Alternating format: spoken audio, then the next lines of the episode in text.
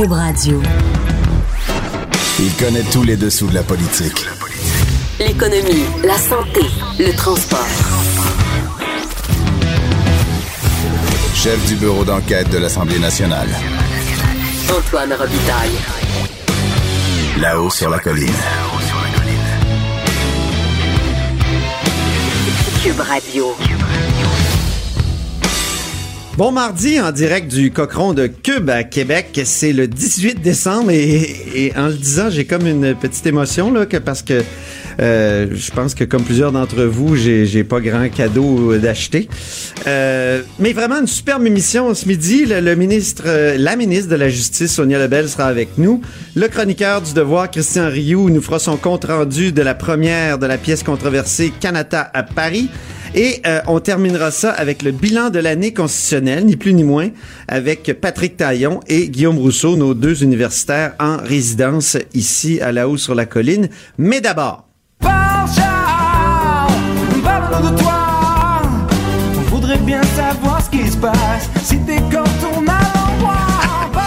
alors parle Charles, c'est Charles Le Cavalier qui est avec nous, correspondant parlementaire au Journal de Québec. Et cette chanson est de Miro. Miro, dans son, sur son disque très connu, La Voix du Vaurien. Ben bonjour Antoine. Bonjour Je- Charles je Le Cavalier. je connaissais pas du tout cet auteur. Moi non plus. Il y a, il y a à peu près une heure. Mais c'est très pratique. Tu vas dans la liste, tu vas dans la liste Wikipédia. OK? Des chansons francophones dont le titre comporte un prénom commençant par la lettre C. Il y en a des dizaines et des vingtaines. Ah, c'est, c'est ça, c'est formidable. du journalisme de données. Écoute, on est dans le de, de- d'enquête. Enquête sur la bonne chanson pour accueillir son correspondant parlementaire, le vadrouilleur du jour. Et le vadrouilleur du jour, tu, tu as parlé euh, à une possible prétendante à la direction du Parti libéral du Québec, euh, et j'ai nommé Marois Risky. Oui, on lui a parlé hier euh, au journal, à la suite de la sortie de Pierre Moreau, qui a annoncé qu'il ne se présenterait pas à la, à la course à la chefferie. Donc, euh, ma- Madame Risky a fait une petite sortie pour, pour dire que qu'elle était d'accord avec Pierre Moreau sur l'idée de, de tenir une course le plus dans deux ans, donc de- d'attendre avant de faire la course, mais pour dire que non, elle, euh, cité Bernard Landry là, pour dire que non, euh, tout- tout- tous les gens peuvent servir leur- un parti, peu importe leur âge, donc parce que Pierre Moreau a dit je préfère laisser la place aux jeunes. Elle a, elle a fait une sortie polie pour dire que non, les, les personnes. euh, Rappelons l'âge de Marois Risky, la députée de Saint-Laurent, je pense qu'elle a 33 ans. Exactement. Alors, euh, elle est bonne joueuse d'une certaine façon de dire, bon, non, l'âge ne compte pas. Oui, et elle envoie aussi un message aux anciens du gouvernement Charret, aux anciens du gouvernement Couillard, en disant non, non, non. Parce que bon, il y a certaines personnes qui disaient que Pierre Moreau pouvait porter un peu comme un boulet le fait d'avoir été un ministre du gouvernement Charret. Elle, elle prend la peine de dire non, non, non, pas avoir honte d'avoir été membre du gouvernement. Charret. C'est- Donc, euh, c'est sûr qu'elle envoie aussi des messages, là. Elle envoie Politique. toutes sortes de messages, mais je, je la trouve assez habile. Euh, des messages à la jeunesse parce que euh, elle est ce qu'elle est, donc une femme de 33 ans. Après ça, des, des messages, à- j'allais dire à la vieillesse, mais, mais tu sais, de la part d'un gars de- qui a, qui a sa carte de la FADOC comme moi. je peux peut-être le dire. Les, les gens un peu plus âgés. Tu vas, qui- pouvoir, tu vas pouvoir profiter des rabais pour, Oui. pour ton magasinage des fêtes. Exactement. J'ai 50 ans, vous savez, c'est Charles Le Cavalier lui-même qui m'a inscrit à la FADOC, c'est pour ça que je dis ça. Il m'a fait une petite blague que j'ai trouvé très drôle, euh, parce que ça me complexe pas tellement, même si ça me, ça, ça me fait peur de vieillir. Mais euh, on en reparlera. Et, et donc, elle envoie toutes sortes de messages. Marois elle a même récupéré le vocabulaire de Bernard Landry.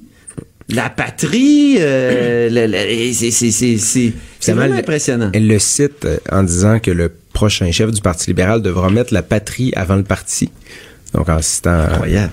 en citant directement l'ancien premier ministre Bernard Landry. Et là, je vais te lire un extrait aussi qui va, qui va te stimuler. Oui. OK? Elle s'est inquiétée en chambre du risque de bilinguisation de nos établissements d'enseignement supérieur francophones. Eh on n'entend pas ça souvent de la part euh, d'un élu libéral. Ça, c'était euh, à propos d'une étudiante de l'Université de Montréal qui s'était plaint parce qu'un professeur avait donné un cours entièrement en anglais. Ouais. Donc, elle est sortie en disant ça n'a pas de bon sens. Puis il y a un risque de bilinguisation de nos, de nos institutions d'enseignement. Donc là, on voit que elle, elle veut aller dans la talle nationaliste, Oui. visiblement. Euh, et c'est pas, c'est- je lui ai posé la question et elle m'a, elle m'a dit, je sais que je dégage beaucoup d'air, ça peut plaire ou ça peut déplaire. Mais elle a précisé qu'elle a elle a eu l'autorisation du parti avant de poser la question. Donc, elle, elle en a parlé là, en caucus avant, lors de la prépa- lorsqu'il prépare la période de questions. Donc, il savait qu'elle allait poser cette question-là. là. C'est pas une surprise, mais Donc, d'une part, c'est pas mal sûr, en tout cas, d'après tous ces signaux-là, on a l'impression qu'elle va se lancer. Euh, D'autre part, ça va être une politicienne redoutable, moi je pense. En tout cas, j'ai- j'ai- qui- qui- quiconque l'a vu faire un discours politique, euh, je- vraiment, euh, je crois que c'était au congrès du Parti libéral. Elle avait pris euh, vraiment le, le- le- le plancher, là, et elle avait même fait euh, ombrage, je crois, au président de la campagne, euh, Alexandre Taillefer. Tout à fait. J'ai- on était là les deux et puis euh, là, à, la fin de son discours, elle a eu une belle grande ovation debout. là, Elle a vraiment le- levé l'Assemblée. Puis la question aussi, ben, on ne sait pas si ça va se présenter ou pas, mais c'est sûr que ça serait pas la première fois. Pierre Moreau a déjà joué dans ce jeu-là, c'est-à-dire de se présenter d'une course à chefferie euh, en 2012-2013. Je me trompe. Euh, donc, euh, celle que Philippe Couillard a gagnée.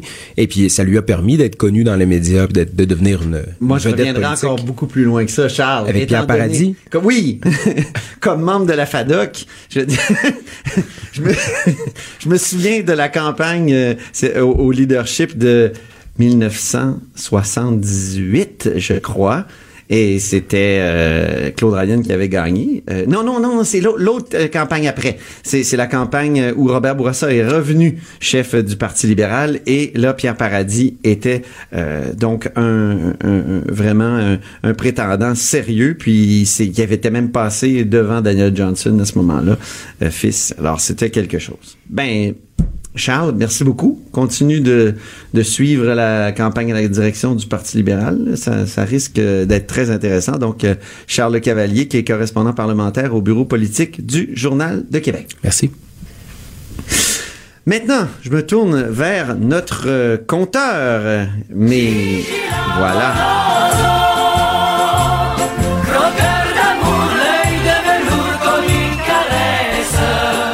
Croqueur de chiffres dans, dans, dans le cas de, Jean-François Gibault. Et il, il mord dans les chiffres et, et aujourd'hui, euh, Dieu sait que... Ah, on a entendu la porte fermée. Charles est parti. Parfait. Euh, donc, euh, parlant de chiffres, il il y, a un chiffre qui est énorme aujourd'hui, là, qui, qui est dans l'actualité. Jean-François, parle-nous-en. Oui, donc euh, sur fond de Dalida, aujourd'hui, on apprend que euh, le gouvernement fédéral finalement vient à la rescousse de l'Alberta et de l'industrie pétrolière euh, qui est en difficulté depuis un certain temps. C'est un geste de l'amour, d'amour oui, de la part oui, c'est un, c'est un- un geste d'amour. Donc, deux, deux ministres qui vont rejoindre leur- leurs collègues à Edmonton pour annoncer 1,6 milliard de euh, soutien à l'industrie pétrolière euh, et gazière. Donc, le ministre des Ressources naturelles, Arjit Sohi, et euh, Jim le- Carr. Et Jim Carr, Voilà. diversification du commerce international. Et donc, euh, c'est une forme de, de péréquation inversée, ça, qu'on pourrait dire à notre ami Jonathan Trudeau. Oh, oh! Euh, euh, ben, si, ben oui, hein, pourquoi pas le dire, un petit 300 millions de dollars, là, comme ça, des Québécois vers l'industrie pétrolière en leur Ah, parce que ben, tu- joyeux vrai, Noël.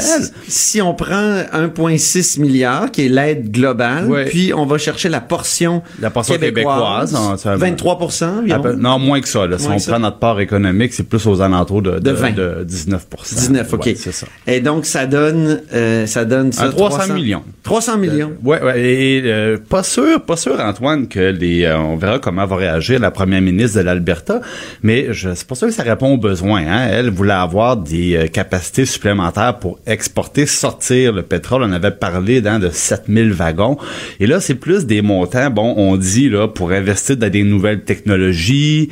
Il y a même le, le programme de croissance propre du ministère fédéral des ressources. Et ouais, c'est ça là. Je je je sais pas s'ils vont vraiment être si heureux de leur cadeau de Noël. Là. Ça va rechigner, ils vont ouvrir le paquet, puis ils vont dire, ah, c'est pas à ça suivre, que je voulais. À suivre. Ah, ouais. Ouais.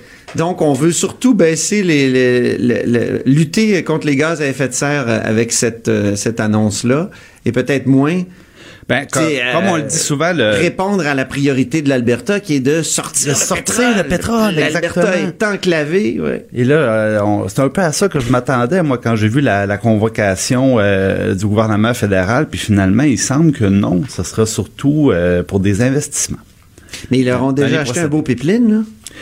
Ouais, ben, en tout cas, un projet de pipeline qui marche pas. C'est ça, un pipeline qui, qui, euh, qui pour l'instant euh, doit être changé, pour lesquels on est en consultation, puis c'est c'est un peu lointain. là. Il y a beaucoup de points d'interrogation.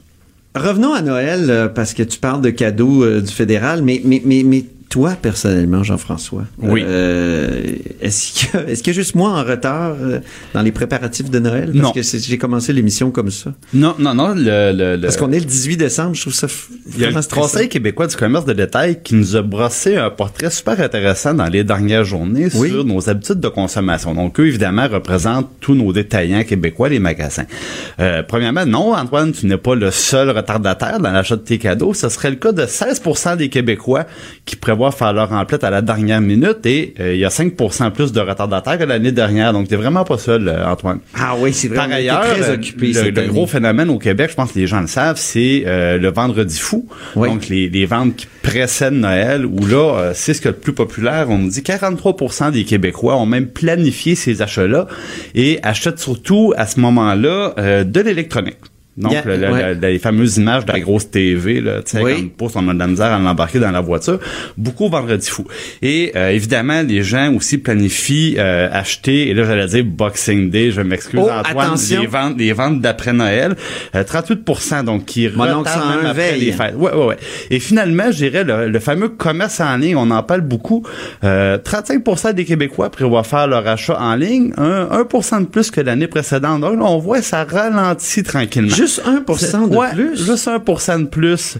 Euh, Donc, ça, ça stagne, le, le, le, le oui, la magasinage croissance, sur euh, Internet. la croissance est beaucoup moins forte de le magasinage sur Internet. Le deux tiers de ces achats-là qui seront faits sur Amazon. Donc, il y a une certaine normalisation? oui. Ou c'est l'effet des taxes? Parce que là, maintenant, de plus en plus, on paie des De, taxes de sur plus en plus, c'est un marché qui se régularise. Les, ces entreprises-là, bon, euh, paient davantage leur impôt, vont être assujetties à la taxe de vente euh, plus qu'avant. Donc, ça, ça semble se placer. Et le bon vieux centre d'achat demeure l'endroit de prédilection pour euh, la moitié des Québécois. Ben, c'est agréable euh, faire courir, là, moi comme moi, le 24. Je, je cours, tu sais, je suis un coureur, donc euh, Ouais. ça me fait faire un petit 5 km de, à, travers, à travers les emplettes. À travers le centre d'achat. Exactement. Ben merci beaucoup Jean-François Gibault. Encore une fois, euh, euh, une chronique du compteur très appréciée. Là-haut sur la colline. Ce que les ministres n'ont pas voulu dire, Antoine va vous dire. Cube Radio. De 13 à 14. Vous écoutez Là-haut sur la colline. Pour présenter ma prochaine invitée, je dois prendre une profonde respiration tant ses titres sont nombreux. J'accueille donc Sonia Lebel, députée de Champlain, ministre de la Justice, ministre responsable des Relations canadiennes et de la francophonie canadienne, ainsi que, comme c'était passé, ministre responsable de la condition féminine. Bonjour Sonia Lebel. Bien, bonjour, M. Robitaille. Je suis contente que vous ayez fait de paroles d'importance, absolument, à part de ça. En avez-vous trop sur les bras? C'est ça ma question, parce qu'il y, en a il y en a tellement, là, je, je trouve ça étourdissant. Euh, trop non, euh, beaucoup effectivement. C'est juste que là, il faut prendre le temps de prendre connaissance de tous ces univers-là, de tous ces dossiers-là. Mais vous savez, la justice, euh, les relations canadiennes ont, ont ça de commun. Ce sont des ministères que je vais appeler de transversales. hein.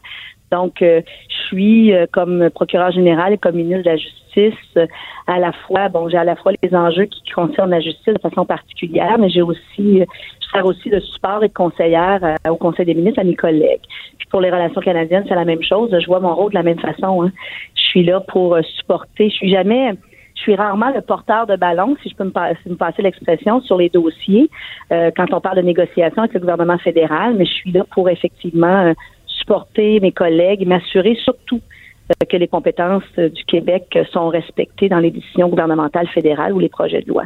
Donc, ça fait partie de, de, mes, de mes fonctions. Puis, ça ressemble un peu aux fonctions d'un conseiller juridique de façon très large. C'est-à-dire que je suis là pour m'assurer que les cadres sont bien respectés, que, et que je suis un peu le chien de garde, si vous voulez, dans ce sens-là. La- la- L'année finit euh, justement en relations canadiennes et en francophonie par des, des, des comment dire une actualité très forte. Il y a euh, le sort des, euh, des francophones en, Ontario. Il y a évidemment la question du, de la péréquation du pétrole sale, tout ça. Et, d'ailleurs là-dessus, je sais pas si vous avez entendu le maire de Calgary qui a essayé de parler en français à Calgary puis il s'est fait huer. On peut l'écouter? Je vais dire quelques mots en français. Let me give you a little bit of advice. Qu'est-ce qu'on peut faire pour euh, adoucir les relations avec euh, le reste du Canada? Est-ce que ça n'a pas été une erreur de parler de pétrole sale, puis euh, quand on discutait de péréquation? Je pense que bon, ce que ça démontre, c'est que notre- notre- nos relations sont quand même, il faut y faire attention. Puis que, effectivement, moi, je vous dis, avec l'Alberta, ça a toujours bien été. Mon cabinet est en relation avec euh, avec les gens de l'Alberta. On a toujours eu des belles des belles discussions tant sur le plan économique. Puis souvent, la- l'Alberta et le Québec étaient dans des positions similaires hein, face aux face euh, face aux décisions gouvernementales fédérales. Et je pense que ça, ça va ça va ça va se conserver. C'est l'objectif. Il fallait, il faut, je pense, parler de transition énergétique. Il faut parler euh, d'énergie peut-être renouvelable euh, dans des termes, euh, dans d'autres termes, c'est l'énergie renouvelable. qu'on On a au Québec, c'est une richesse. Il faut le faire connaître, mais je pense qu'il ne faut pas dénigrer le fait également qu'on a également besoin, euh, à tout le moins pour la transition énergétique, parce qu'on est tous pour l'environnement, on est tous pour la transition, mais il faut quand même continuer à fonctionner dans l'intervalle. Donc, euh, Mais, euh, moi, je vous dis, tout va bien, tout va bien aller dans le futur. On va, on va s'affairer à ce que, à ce qu'on se comprenne là, correctement. Parce que pour ce qui est de la lutte pour la protection des compétences, souvent l'Alberta est du côté du Québec. On pense par exemple Absolument. à, à la lutte euh, pour euh, empêcher le fédéral de mettre la main sur euh, les, les- la réglementation là, des, des, des, des, des- c'est quoi dans les bourses, les, les affaires mobilières. Voilà le mot que je cherchais. Oui, Euh, Et, et, et donc, est-ce que ça, quand même, ce qui s'est passé, l'épisode peut pas nuire à l'espèce de d'axe Québec-Calgary? Québec-Edmonton, pour être plus précis. Ah non, je pense pas. Je pense qu'il va faire. Il faut, il faut qu'on qu'on se parle. Bon, il y a toujours, naturellement, ce qui est véhiculé publiquement et la façon dont on est capable de se parler en, en- entre gouvernements, c'est deux choses. Vous avez tout à fait raison de le mentionner, puis je l'avais dit d'entrée de jeu. Le, le- les, les relations entre le Québec et l'Alberta ont toujours été très bonnes, très, euh, très courtoises, et vous l'avez dit, le Québec et l'Alberta ont déjà été, ont souvent été des alliés. Euh, au niveau des, des compétences provinciales versus euh, les actions du fédéral dans plusieurs domaines. Et euh, je ne vois pas, je n'anticipe pas que tout ça se termine là, abruptement. Au contraire, là. Les, les communications sont ouvertes, les canaux de communication sont ouverts. On a, on a parlé avec les gens de l'Alberta et je pense que tout le monde comprend que on a des positions respectives à faire valoir, mais tout ça, on peut le faire dans le respect là, les uns les autres. Donc, pas d'inquiétude de ce côté-là? Non, pas d'inquiétude de ce côté-là. Pour ce qui est du euh, directeur des poursuites criminelles et pénales maintenant, euh, on sait que votre parti, euh, dans, dans les dernières années, euh, notamment en 2015, a, a- a beaucoup fait circuler des, des soupçons de politisation des, des dossiers au DPCP, donc euh, au directeur des poursuites criminelles et pénales. On se demandait s'il n'y avait pas des enquêtes bloquées. Il y a même des, des, des, des, des, des- procureurs, des enquêteurs qui s'inquiétaient de ça. Qu'est-ce qu'il y en est de, de, de ce dossier-là a- actuellement? Euh, Est-ce que tout va être réglé par euh, la nomination aux deux tiers?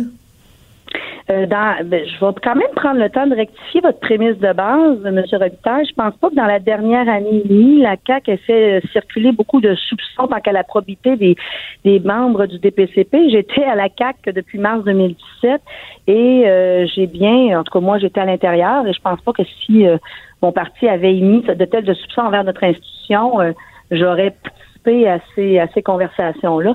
Je peux vous dire par contre qu'il y avait des questionnements sur la façon, effectivement, c'est plutôt la confiance du public qui a été ébranlée. Et je pense que la, la nomination aux deux tiers du DPCP est de nature à rassurer les gens sur euh, cette espèce de proximité-là qui est quand même nécessaire, une certaine proximité entre la justice et le DPCP. Mais depuis qu'on a décidé en 2005 de se doter d'un directeur des poursuites criminelles et pénales indépendant, je pense que d'année en année, on améliore ce processus-là, qu'on s'assure justement. Dans les dernières années, c'est peut-être devenu encore plus criant parce qu'avec euh, la formation euh, du bureau euh, du- de l'UPAC, qui est spécialisé naturellement en enquête de corruption, mais souvent en enquête de corruption qui implique des membres de, des gouvernements, des différents paliers. Ça peut être des membres du gouvernement provincial. Je pense qu'il était impératif de d'aller un pas plus loin euh, pour les trois institutions qu'on a visées, c'est-à-dire l'UPAC, la Sûreté du Québec et le DPCP, et rassurer les gens à tout le moins sur cet enjeu-là au niveau de la nomination du DPCP en particulier. Euh, Mais vous, comme procureur de la couronne, vous receviez, vous receviez des dossiers de police? Euh, Comment ça marche quand on décide de déposer des accusations ou non? Euh, Est-ce que c'est pas scientifique? Il y a, un peu, j'imagine, en tout cas, c'est la question que je vous pose. Est-ce que comment ça fonctionne? Ben il n'y a pas un baromètre de calcul scientifique, on met pas ça dans une balance pour Non, c'est ça. particulier. Mais non, non, vous avez tout à fait raison. C'est quand même une science, une science, mais c'est une science humaine, je vais le dire comme ça.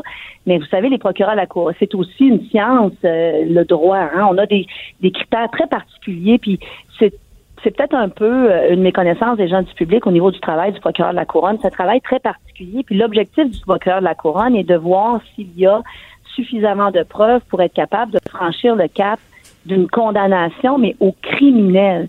Et c'est important de le dire parce que le procureur de la couronne, lui, dans son bureau, bon, il y a l'être humain, mais il y a le, le procureur et lui, il doit vraiment regarder et peser et c'est son expérience dans divers domaines. Puis vous savez, euh, à Montréal particulièrement, on est capable d'avoir un bassin de procu- on a un bassin d'accusation plus élevé qui permet d'avoir des spécialisations. Moi, toute ma vie, je me suis spécialisée plus en, crime organisé en matière de stupéfiants. Il y a des procureurs qui vont être spécialisés en matière de facultés affaiblies, d'autres en matière d'agression sexuelle. Donc, il y a aussi l'expérience du procureur, l'expérience devant les tribunaux, et on finit par connaître et savoir quel est le niveau euh, que ça prend pour être capable de franchir à tout le moins la première étape. Je pense qu'il faut que les gens comprennent que la décision la plus difficile d'un procureur de la couronne, c'est de refuser une, une- refuser une plainte dans tous les dans tout domaine confondu. Parce que vous savez, euh, le procureur de la couronne a une responsabilité. Au Québec, il faut être fier de, de, de, de cette institution-là parce qu'on est les seuls euh, au Canada qui se sont dotés d'un pro- pro- premier, je vais l'appeler le premier palier de filtration, euh, pour éviter justement euh, d'amener devant les tribunaux des dossiers qui sont voués à l'échec. Et quand le procureur de la couronne décide de ne pas porter d'accusation, c'est pas de gaieté de cœur parce qu'il pourrait décider de se départir de sa responsabilité, d'envoyer ça devant le juge, mais l'expérience a démontré ouais. que que, que, que ces dossiers-là, de toute façon, aboutissaient à des, à des, à des acquittements ou ne passaient même pas la première étape de l'enquête préliminaire. là. Mais et vous, vous, comme ministre de la Justice, vous êtes encore euh, en bout de course. Vous avez encore un pouvoir là, dans un des articles de, de la loi sur le DPCP pour passer par-dessus euh, le DPCP pour pour renverser même une décision. Euh, ça, vous l'excluez ou vous euh, ou c'est une chose qui, qui serait possible, notamment en, en cas d'agression sexuelle, dans les cas d'agression sexuelle? Théoriquement possible, mais c'est peu souhaitable. Tu le public ne peut pas réclamer d'un côté un DPCP plus indépendant, euh, moins euh, à l'abri des influences politiques, et de l'autre côté réclamer que la ministre de la Justice, à chaque fois qu'il y a une décision qui semble n'être euh, pas populaire, puis je veux pas faire référence à la dernière décision comme telle, je veux faire référence à des décisions au sens large, euh, se, se, se prévaut de cet article-là. À ce moment-là, c'est aussi bien de revenir au régime qu'on avait avant 2005, où j'étais, moi, je me souviens, là, depuis 91, un substitut du procureur général, Ouais. et j'étais en ligne directe avec le, le- le- le- la ministre de la Justice et le procureur général de l'époque. Donc, il faut il faut, il faut accepter qu'on s'est doté d'un système indépendant. C'était souhaitable de le faire. C'est souhaitable que la, poursuite criminelle soit à l'abri des influences tant politiques que médiatiques. Et je le dis avec beaucoup de respect pour tous les pouvoirs, incluant euh, celui du politique, parce que ces gens-là doivent prendre leurs décisions en toute sérénité, en vertu des principes qui leur en sont dictés par la loi. Maintenant, comme ministre de la Justice, par contre, mon rôle est de m'assurer que les intervenants du système, que le système est, est outillé pour faire face à tout ce genre de situation-là et est capable pour prendre les bonnes décisions. En matière Mais d'agression dans, sexuelle, dans le cas Roson, vous avez dit que vous avez dit que, que le système fonctionnait. Or là, il y a les oppositions qui réclament un tribunal spécial. Euh, euh, vous, vous semblez pas être très intéressé par l'idée. Ben, je trouve, euh, ben, je sais pas pourquoi vous dites ça, M. Robitaille. Je, je rencontre, je vais rencontrer Mme Yvon, je vais discuter de cette avenue-là.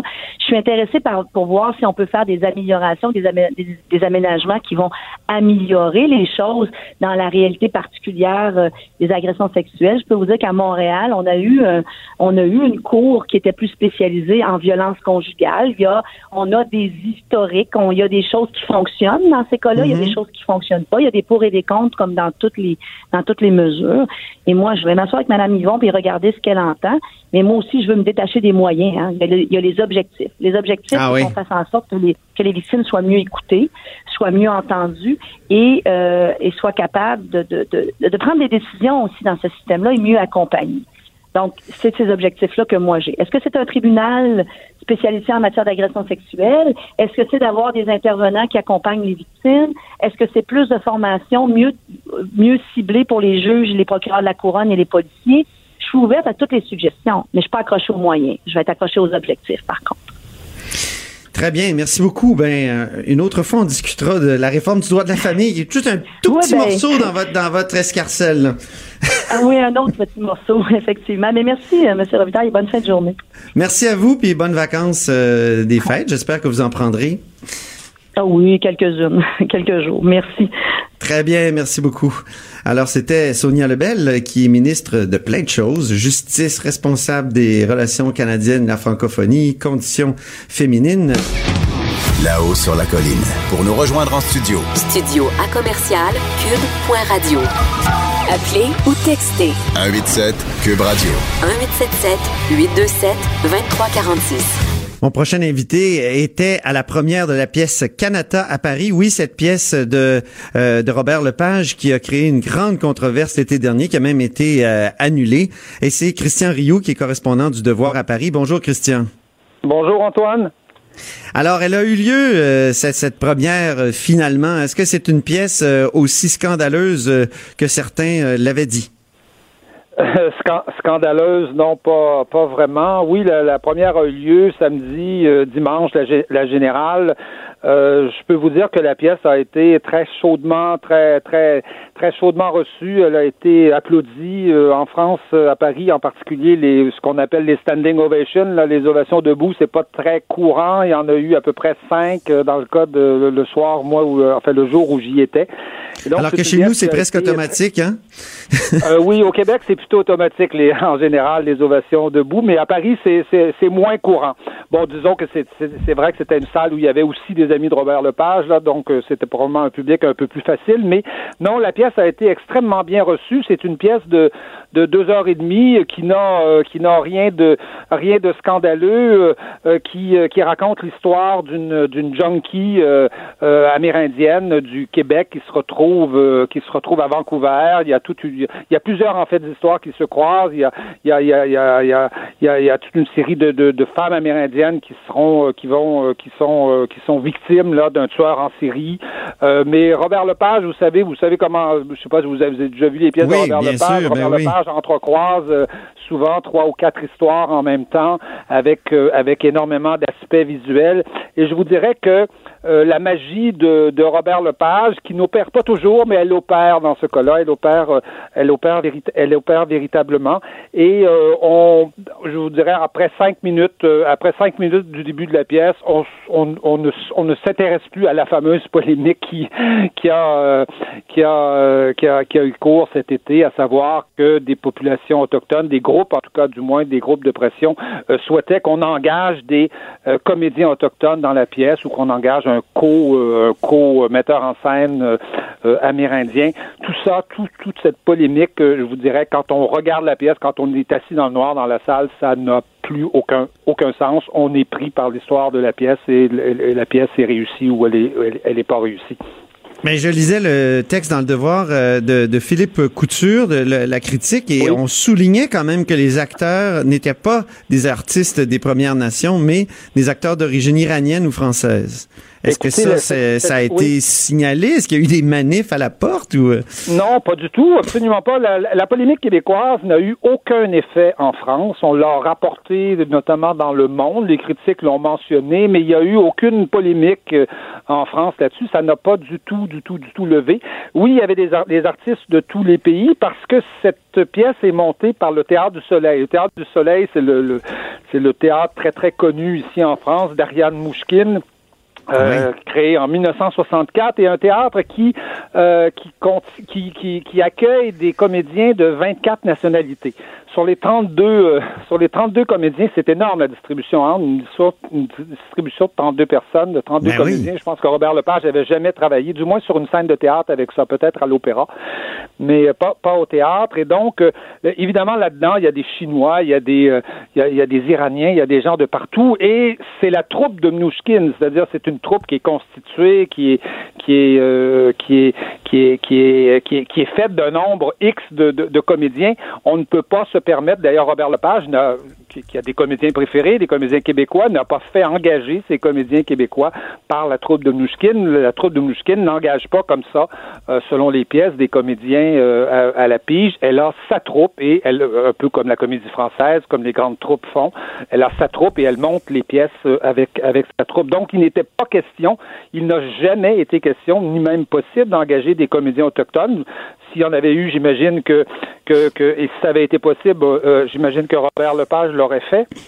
Mais la question ne se posait pas, et elle se posait d'autant moins que Robert Lepage a expliqué pendant toute cette polémique au Québec que le rôle du comédien, c'est justement de jouer l'autre. Donc, euh, donc un Iranien euh, peut jouer un autochtone, euh, un Chinois peut jouer euh, peut jouer un Québécois, et, et, et, et- etc. Donc c'est et la pièce fait la démonstration magistrale de ça parce que euh, à aucun moment donné, quand on écoute la pièce, on se demande mais ce comédien de quelle nationalité est-il? On n'en sait rien et à la limite, on ne veut pas le savoir tellement les comédiens sont bons. Oui, ah oui. Oui, Est-ce que c'est oui. le même texte? Est-ce qu'on sait si c'est le même texte que quoi qu'on quand on parle de on peut parle pas vraiment de texte dans les cas des, des, des spectacles de Robert Lepage, c'est souvent des euh, des montages, des improvisations, des euh, mais est-ce que est-ce qu'on sait s'il y a eu des des ajustements de disons dans, dans la pièce? hein? Oui, oui, je pense que Lepage a, euh, euh, euh, on, on- enfin, quand- quand la polémique s'est déroulée à Montréal, on ne connaissait pas le contenu de la pièce. Hein, pas, visiblement, on a, on, Ben a quelques idées simplement, mais on ne connaissait pas le, le contenu de la pièce. Tout le monde en a parlé, évidemment, sans avoir vu, euh, sans avoir vu la pièce. Euh, moins on l'avait vu, plus, plus, plus c'était facile d'en parler d'une certaine façon. Mais, euh, mais euh, oui, on, euh, Lepage a intégré dans la pièce des éléments qui euh, viennent visiblement de la polémique. Euh, il, il personnifie notamment une artiste peintre qui va euh, qui va peindre ces femmes euh, assassinées là par par le tueur en série, tueur en série qui ressemble à l'histoire de Robert Picton là, euh, fameux tueur en série qui avait Oui. qui avait assassiné un certain nombre de prostituées à Vancouver là, 49 je crois euh, à peu près. Et donc euh, et donc il intègre ce- cette peintre et il intègre des militants qui ne veulent pas qu'elle qu'elle qu'elle fasse son exposition parce qu'elle a peint les victimes sans demander l'autorisation aux familles. Et là, on, et là, on voit le, on voit le dilemme là de l'artiste qui, euh, qui, euh, qui, euh, qui évidemment s'approprie euh, l'image, la, la vie des autres. là. tous les artistes euh, font ça et qui se retrouvent critiqués. Mais en même temps, on se retrouve dans la pièce face à une situation où la seule mémoire de ces femmes autochtones mortes euh, la Oui. seule mémoire qui va rester de ça, ben, ça sera les peintures de cet artiste. Alors, Ah qu'est-ce oui. qu'est-ce qu'on fait? Qu'est-ce qu'on fait? Euh, on n'a pas demandé l'autorisation aux familles, je veux, on veut bien, mais est-ce qu'on est-ce qu'on va, dans le fond, euh, réaliser totalement le, le- Invisibiliser le- le ces le gens-là aussi, meurtrier, hein? à savoir Ouais. effacer toute la mémoire de ces femmes-là, et donc ne pas ça. faire l'exposition. Voilà, et, et, et Lepage nous met devant ce dilemme. Et c'est très, c'est, c'est très habilement fait. Je vous dirais que c'est très habilement fait. On est là, on s'interroge, on pose la question. Et Lepage le fait très, très honnêtement, sans nous donner euh, toutes les conclusions. Mais évidemment, à la fin de, à la fin de, à la fin de la pièce, euh, on a le sentiment qu'on a eu raison de monter cette pièce et de ne pas céder euh, en quelque sorte à, à la censure. Donc, la, la presse fran- française s'est intéressée, parisienne, pour être plus précis, s'est intéressée à, Oui. à, à cet Oui. événement-là. Euh, oui, la, la- quel genre d'écho il y, a, il y a eu dans la presse? Comme, je vous dis, il y a pas, le- la polémique euh, québécoise est restée québécoise. Elle n'a pas eu vraiment d'écho, mais euh, tous les critiques, évidemment, de théâtre sont allés voir la pièce. Et je vous dirais que pour l'instant, les critiques sont relativement unanimes. C'est-à-dire que Robert Lepage et euh, Ariane Mouchkine du Théâtre du Soleil ont, ont réconcilié aussi bien un quotidien de droite comme Le Figaro euh, avec et, et un quotidien de, de gauche comme comme comme comme Le Monde, par exemple. Et donc Ouais. la Tribune, euh, la Tribune est allée voir, est assez dithyrambique aussi. La plupart, en tout cas, des critiques, euh, euh, il y a quelques réserves. là. il y a des réserves, notamment liées euh, liées à certaines. euh, vous savez que Robert Lepage euh, embrasse large généralement. Il y a il y a une succession de scènes dans cette pièce là qui euh, qui qui qui, qui, qui tombent en rafale. Et Ouais. euh, donc, certaines ne sont peut-être pas, ou pourraient sont peut-être inutiles, ou certaines ne sont pas toutes aussi réussies les, uns- les unes que les autres. Mais, euh, mais en général, la critique est assez unanime et assez dithyrambique sur cette, euh, sur cette pièce de Robert Lepage. C'est une, pour les, pour les Français, en tout cas, euh, on sent là, euh, on sent là un grand intérêt pour les enjeux de l'histoire du Canada, les enjeux de ces populations là autochtones et, et amérindiennes. Et Mais- je le répète, la polémique pour les pour- la polémique pour pour les Français est un peu difficile à comprendre. Euh, les les Français, vous savez, n'ont pas l'esprit euh, communautariste ou multiculturaliste comme on comme on l'a au Canada. Au Canada aujourd'hui, le Conseil des arts subventionne Mais- les artistes en fonction de leur origine ethnique souvent ou de Oui. leur orientation sexuelle. Et, euh, et en France, ce n'est pas une tradition, ça, de faire ça, évidemment.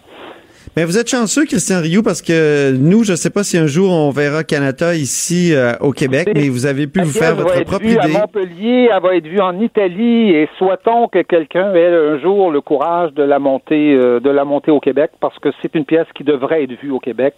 C'est une pièce, je crois, importante, en tout cas, de Robert Lepage. Très bien. Ben, merci beaucoup de nous en avoir parlé, Christian Rioux, correspondant du Devoir à Paris. Là-haut sur la colline. Joignez-vous à la discussion. Appelez ou textez 187 Cube Radio. 1877 827 2346. C'est l'heure des bilans, ben oui, même pour euh, l'actualité constitutionnelle. Et on a le plaisir d'avoir euh, à l'émission aujourd'hui Guillaume Rousseau, professeur à l'Université de Sherbrooke. Bonjour Guillaume. Bonjour Antoine. Et comme d'habitude, Patrick Taillon, professeur à l'Université Laval, à la faculté de droit aussi. On va faire une espèce de petite revue de l'année 2018, n'est-ce pas, messieurs? Oui. Alors, je commence tout de suite. Euh, si vous aviez à identifier la surdose ou le dérapage constitutionnel de l'année, c'est difficile à dire. Et, et- Alors, et- pour donc, moi, c'est oui. clairement euh, le dossier de la de la l'hyper lutte à la discrimination. Euh, je pense à Slav, je pense à Canada dont on parlait. Qu'est-ce que c'est euh, déjà que Slav? Slav, c'était le, le spectacle organisé dans le cadre du festival de jazz qui a Ouais. été euh, censuré parce que on n'avait pas pris en euh, il n'était pas joué par des personnes représentatives des, des problèmes qu'on voulait illustrer. Même Et chose là, avec nous, on vient de Canada. parler de Canada avec. euh, Canada, c'est la même dynamique. Ben oui. euh, donc, euh, je renvoie à l'entrevue que vous venez de faire. Plus globalement, le déboulonnage de statuts. hein, on, a, on a déboulonné des statuts de McDonald's. On a discuté de rebaptiser, rebaptiser l'édifice Langevin. Qu'est-ce qu'il y a de commun à tout ça? Ouais. Une lutte contre la discrimination qui l'emporte sur la liberté d'expression artistique. Et, et on n'est pas dans une matière où il y a des lois, où il y a des jugements des tribunaux qui, qui dictent le- les termes du débat. On est dans des rapports sociaux. Là. C'est, du- c'est du droit constitutionnel, mais tel que Ouais. vécu. euh, non de pas- voir le droit constitutionnel là-dedans pour le, Ben, pour une- le néophyte comme moi là, c'est qui une, regarde ça. C'est une conception de la lutte contre la discrimination qui, d'après moi, va au-delà de ce que la Constitution Qui exige. est induite par une certaine vision des droits. Une espèce d'effet domino Ah, euh, oui. d'une vision de la charte qui, qui, tout à coup l'emporte sur un autre morceau de la charte qui est la liberté d'expression. Guillaume Rousseau, à ce sujet, est-ce que est-ce que tu as aussi euh, la même impression? Oui, effectivement, la liberté d'expression, je pense qu'on se soucie souvent de nos, nos libertés publiques euh, à raison, mais la liberté d'expression, clairement, on a plusieurs exemples qu'on vient d'évoquer pour cette année, mais si on remontait deux, trois ans en arrière, on en aurait beaucoup d'autres. On parlait la semaine dernière du pacte sur l'immigration euh, de l'ONU avec sa clause là, qui, euh, qui propose au pays de couper le financement des médias qui n'auraient pas un discours assez positif sur la migration. Donc, effectivement, gros, gros sujet dans, en 2018 qui risque de revenir en 2019. Très bien. Et si on avait à identifier, je vais vite, hein, qu'on pourrait en parler de chaque, sujet très longtemps, mais on a plusieurs euh, sujets puisqu'on fait une sorte euh, de bilan de, gala, je dirais. Donc, deuxième, euh, deuxième thème, l'arroseur arrosé ou le revirement constitutionnel de l'année. Guillaume. Oui, donc ça a été euh, vraiment quelque chose de très, très gros qui s'est passé au printemps. Le barreau du Québec, donc l'Ordre professionnel des avocats, le barreau de Montréal, donc la section régionale de Montréal, ont entrepris un recours pour euh, rien de moins que faire invalider toutes les lois québécoises sous prétexte qu'à l'Assemblée, à l'Assemblée nationale, les lois ne sont pas adoptées de manière suffisamment bilingue. hein. Donc, en gros, à l'Assemblée nationale, on débat en français, on, on adopte et on, on discute du texte en français. Il y a une version anglaise qui, qui circule et qui, qui, qui arrive un peu à, à la fin du processus, mais ça ne serait pas suffisant selon le barreau. Et donc, rien de moins qu'une qu'une procédure pour faire invalider toutes les lois québécoises. Et là, ça, ça a créé immense mécontentement au sein de la base, donc au sein des, des avocats et certains avocats, avec à leur tête Maître François Côté, ont forcé la tenue d'une assemblée générale pour faire adopter des résolutions qui ont forcé le barreau à reculer au niveau de, de ce recours-là. Donc, ça a été vraiment un débat euh, très, très haut en couleur. Ah oui, c'était euh, incroyable. Ah ouais, C'était incroyable, ce débat-là. Moi, j'avais fait une chronique aussi où euh, je, je condamnais cette histoire. Je- J'en suis jamais revenu. Et d'ailleurs, où ça en est, là, actuellement? Bien, Ben, grâce à l'action de Oui. grâce à l'action de, de plusieurs avocats Oui, Patrick, et je oui. pense qu'on peut dire que Guillaume a joué un rôle dans ce dossier. On a euh, en assemblée, je dis on, le on exclut euh, ma participation, mais. Guillaume a- Guillaume a du mérite tout à fait. Moi, je suis plus membre du barreau, mais euh, euh, Guillaume et d'autres ont le mérite d'avoir été en assemblée générale, donc dans la démocratie interne du barreau, Ouais. faire euh, annuler la, la procédure qui avait été entreprise. Donc pour Et le là, c'est annulé, Guillaume? Oui, c'est ça. Donc, le barreau s'est retiré. Par contre, c'est pas nécessairement terminé parce que le barreau continue son lobbying auprès du gouvernement, d'une part. Puis d'autre part, le, barreau avait mis le doigt, à mon avis, sur un vrai problème. Pro- proposait une mauvaise solution, mais avait mis le doigt sur un vrai problème. C'est-à-dire qu'on a, à l'Assemblée nationale, un processus qui fait qu'on a débat seulement que la version française. Essentiellement, les mémoires sont en français et tout. Et la version anglaise n'est pas vraiment débattue, mais quand on arrive devant les tribunaux, là, les deux versions ont la même valeur et parfois la version anglaise peut l'emporter sur la version française. Donc, il y a là un vrai problème et je pense qu'en 2019, il va falloir se reposer la question, mais peut-être proposer une autre solution, comme par exemple la, la primauté de la version française des lois, là, plutôt que plutôt qu'une espèce de, de, de Revenir à la loi euh, 101 intégral. d'origine. Revenir à la Oui, loi ou 101 encore, ou même à la loi 22. La, la loi 101, c'était Ah que d'origine, c'était que seule la version française Ouais. était officielle, alors que la loi 22 de Bourassa, De Robert Bourassa. à la version française. Donc, c'est deux solutions, Ok. à mon avis, beaucoup plus euh, beaucoup plus saines que de de, de, de, de, de tout bilinguiser le processus d'adoption des lois à l'Assemblée nationale. Continuons. Donc, notre troisième euh, sujet, notre troisième enveloppe, euh, le désastre appréhendé qui, s'est- qui n'est finalement pas advenu. Le désastre, quel désastre Ben, juridique moi, moi, je, je pense ici, et Guillaume sera pas d'accord avec moi, mais, mais je pense à l'arrêt Jordan qui, qui était en train de débranler très sérieusement tout le système de justice. Rappelons ce que c'est. C'est le droit, c'est le droit pour les accusés d'être jugés dans un délai raisonnable, un droit important, mais qui, euh, selon les tribunaux, lorsque ce droit n'est pas respecté, il n'y a qu'un seul remède, c'est acquitter. Et c'est c'est ça un peu la, la cause du problème, c'est que dès, dès on arrête les procédures, pardon, je m'excuse, j'ai mal choisi le terme, mais grosso modo, le, le criminel, la personne accusée, présumée innocente, mais accusée d'un crime grave, se, se, se voit au fond euh, libérée et les procédures prennent fin. Donc, on, on craignait à la suite de cet arrêt qui venait resserrer l'interprétation de ces arrêts de procédure, de cette, dé- cette droit à un procès dans un délai raisonnable. On croyait que euh, ça allait entraîner peut-être euh, la, la, la fin de procédure dans plusieurs dossiers avec des crimes très graves. Qu'on libère toutes sortes de criminels. Ouais, euh, et présumé, présumés, pas présumé, j'allais mais évidemment, le mot que je cherchais. évidemment, quand on dit ça, on porte atteinte à la présomption d'innocence, mais mais on, on- on comprend que euh, ça peut ébranler très sérieusement la confiance du public dans le système de justice que des procès ne puissent pas euh, arriver à leur terme. Mais finalement, tu dis Ben, que la catastrophe n'est pas advenue. Moi, je pense que statistiquement, le nombre de requêtes pour arrêt de procédure a évidemment explosé.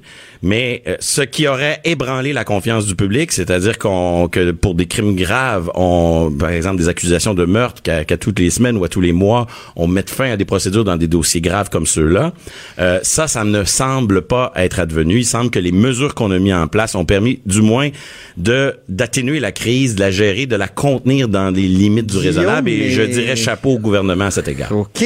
Donc, euh, mais Guillaume n'est pas d'accord. Alors, nous allons écouter Guillaume Rousseau.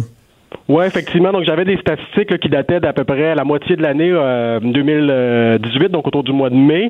On parlait de 1680 requêtes pour euh, délai raisonnable, donc demandant l'arrêt des procédures, dont euh, tout près de 800 en matière criminelle. Donc, en matière criminelle, c'est pas des euh, généralement là, des, des choses assez graves. Puis à ça, donc, il y a d'une part les requêtes, donc des avocats qui veulent les arrêts de procédure, mais il y a des cas où c'est le DPCP lui-même, donc la- ce qu'on appelle la couronne, qui, n'attendant même pas que la défense demande l'arrêt des procédures, la couronne elle-même, l'État décide de ne pas poursuivre, d'abandonner des poursuites. Donc, on a eu 327 dossiers comme ça.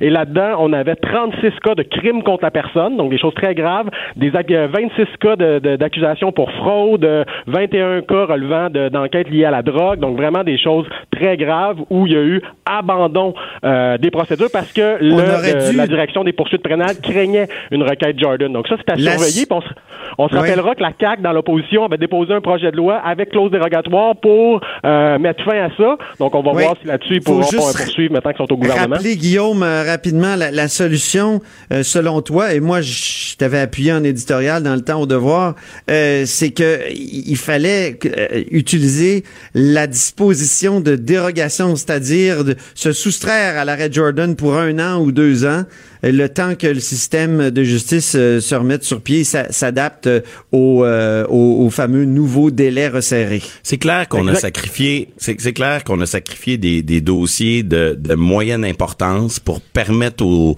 au système de pas être en crise sur les dossiers les plus importants. Mais euh, moi, je m'attendais à une crise beaucoup plus grave en 2018 et au final, euh, bon, Guillaume dit que le verre est à moitié vide, moi je dis qu'il est à moitié plein, mais bon, voilà. On passe à un autre. Le film d'horreur, le cauchemar linguistique de l'année 2008, 2018, pardon, c'est Guillaume qui va nous en parler.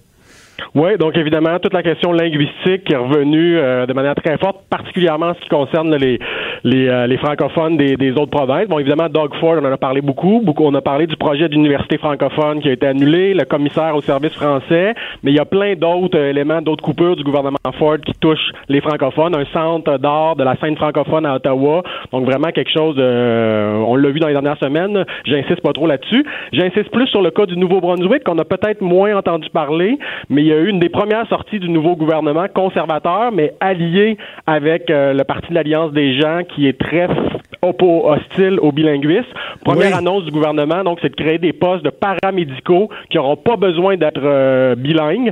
Donc, ça, Ça va porte bien. atteinte aux droits des, des francophones. Puis, il y a une autre chose qui est survenue qui est un peu technique, c'est qu'il y a une décision qui a été rendue par un, par un juge et qui fait une interprétation très, très limitée des droits linguistiques. Et le gouvernement libéral précédent voulait renverser cette Et là, le, gouvernement, le nouveau gouvernement conservateur a dit qu'il ne, ne retirait le recours, qu'il ne tenterait pas de, de faire renverser cette décision-là. Donc, plusieurs spécialistes des droits linguistiques du Nouveau-Brunswick s'inquiètent beaucoup de ces développements-là. Oui. Mais moi, euh, j'ajouterais à cette, euh, à cette série-là, c'est quelque chose qu'on a moins parlé. Le gouvernement Trudeau aussi a pris une décision très défavorable aux droits des, euh, des Acadiens en refusant de nommer un sénateur euh, néo-écossais Acadien. acadien. Donc, il a nommé que des sénateurs néo-écossais anglophones. Au- alors ça, ça a passé un peu inaperçu, mais à mon avis, c'est très, très grave et ça, ça participe Mais- de ce phénomène-là là, de recul des droits des francophones des autres provinces.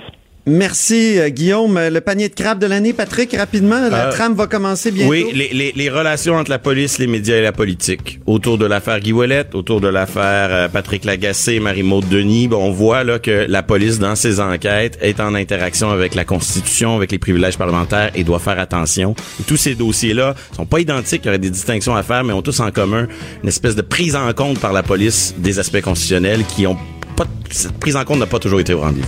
Et très rapidement, Guillaume, le pétard mouillé de l'année? Juste Oui, donc euh, l'article de la loi qui oblige euh, de recevoir et de donner les services publics à visage découvert. Son Oh, il me reste application 20 a été secondes, il faut que je ferme. Merci Ça va être à suivre en c'est- 2019. Merci beaucoup. Cube Radio.